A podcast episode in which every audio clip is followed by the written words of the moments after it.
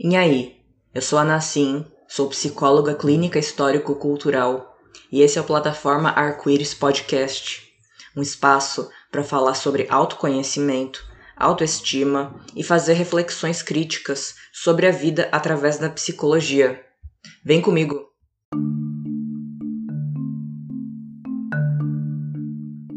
E aí, vamos começar um novo episódio do Plataforma Arco-Íris Podcast. E o tema é esse daí mesmo. E as consequências do capitalismo? O que eu tenho a ver com elas? Quem acompanha os trabalhos por aqui já tá careca de tudo quanto é tipo de reflexão sobre o fato do modo de produção capitalista tá super relacionado com os nossos sofrimentos das mais diversas ordens, incluindo o sofrimento psíquico. Relações de produção alienantes produzem um viver alienado, em que o porquê e o para quê do que fazemos não se integram, pelo contrário, se conflitam. O processo de, pelo trabalho, produzir as coisas que nos custam muito, de diversas formas, acaba naturalizando na nossa vida a gente estar tá sempre se sentindo em dívida Consequentemente, a gente não computar o trabalho invisível como um esforço real e também naturalizar agradecer pelo mínimo que é direito e obrigação, como se fosse um grande favor. Ou seja, temos falta de referências para colocar em perspectiva o nosso viver para além do que as relações de produção, de exploração nos impõem, e também temos falta de referências para visualizar o que poderia vir a ser essa vida livre dessas formas de relação se a gente tivesse um pouco mais consciente delas. A nossa autoimagem é constituída a partir das relações que a gente vive nesse mundo que funciona desse jeitinho aí todo zoado.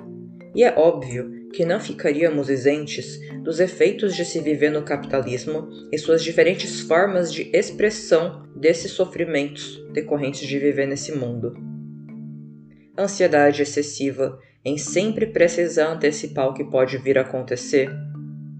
Naturalizar dar mais de si do que você pode e, consequentemente, sentir exaustão, culpa e dívida estar sempre sentindo que você tem que se explicar para outras pessoas, depositar em parceiros amorosos, trabalho, amigos, filhos e etc. expectativas para além do que lhes cabe, confundir o descanso com o não trabalhar, confundir a quietude e a calmaria com tristeza, achar que uma vida feliz é estar sempre acontecendo coisas incríveis a todo momento, estar sempre se comparando com outros, confundir saúde com ausência de doença e etc.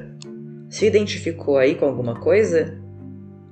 O maior problema da compreensão da saúde alinhada ao capital ou seja, a lógica da patologização da vida, seria pedir para você contar quantos desses sinais e sintomas, entre aspas, que eu falei, você se identifica para aí, em cima disso, ganhar um diagnóstico.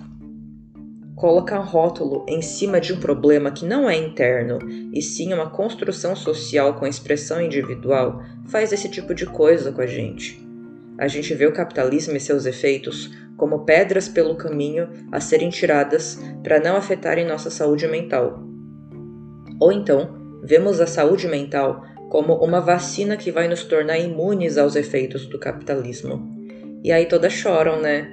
Porque nenhum dos dois é possível. Afinal, somos o que somos enquanto seres que vivem nessa realidade, que é a realidade que a gente tem. A saúde mental que é vendida e prometida como blindagem dos sofrimentos de viver no mundo que vivemos, não é saúde mental. Pelo contrário, mais adoece, pois se apoia em processos de nos alienarmos da realidade em nosso entorno, do efeito dela sobre a gente e sobre tudo o que realizamos ou deixamos de realizar. Eu gosto muito de sempre que possível reforçar que nem tudo se reduz ao capitalismo mas o capitalismo vai estar sempre subjacente a tudo que diz respeito a existir nesse mundo que conhecemos como tal. Sendo assim, se você não entendeu o que os efeitos do capitalismo estão tendo na sua vida, o capitalismo está tendo êxito real nos efeitos que ele produz. E se você entendeu, parabéns, mas ele vai continuar produzindo os mesmos efeitos também. Kaka crying. Entender a realidade que vivemos passa por entender como superá-la, não por fora dela, mas vivendo nela.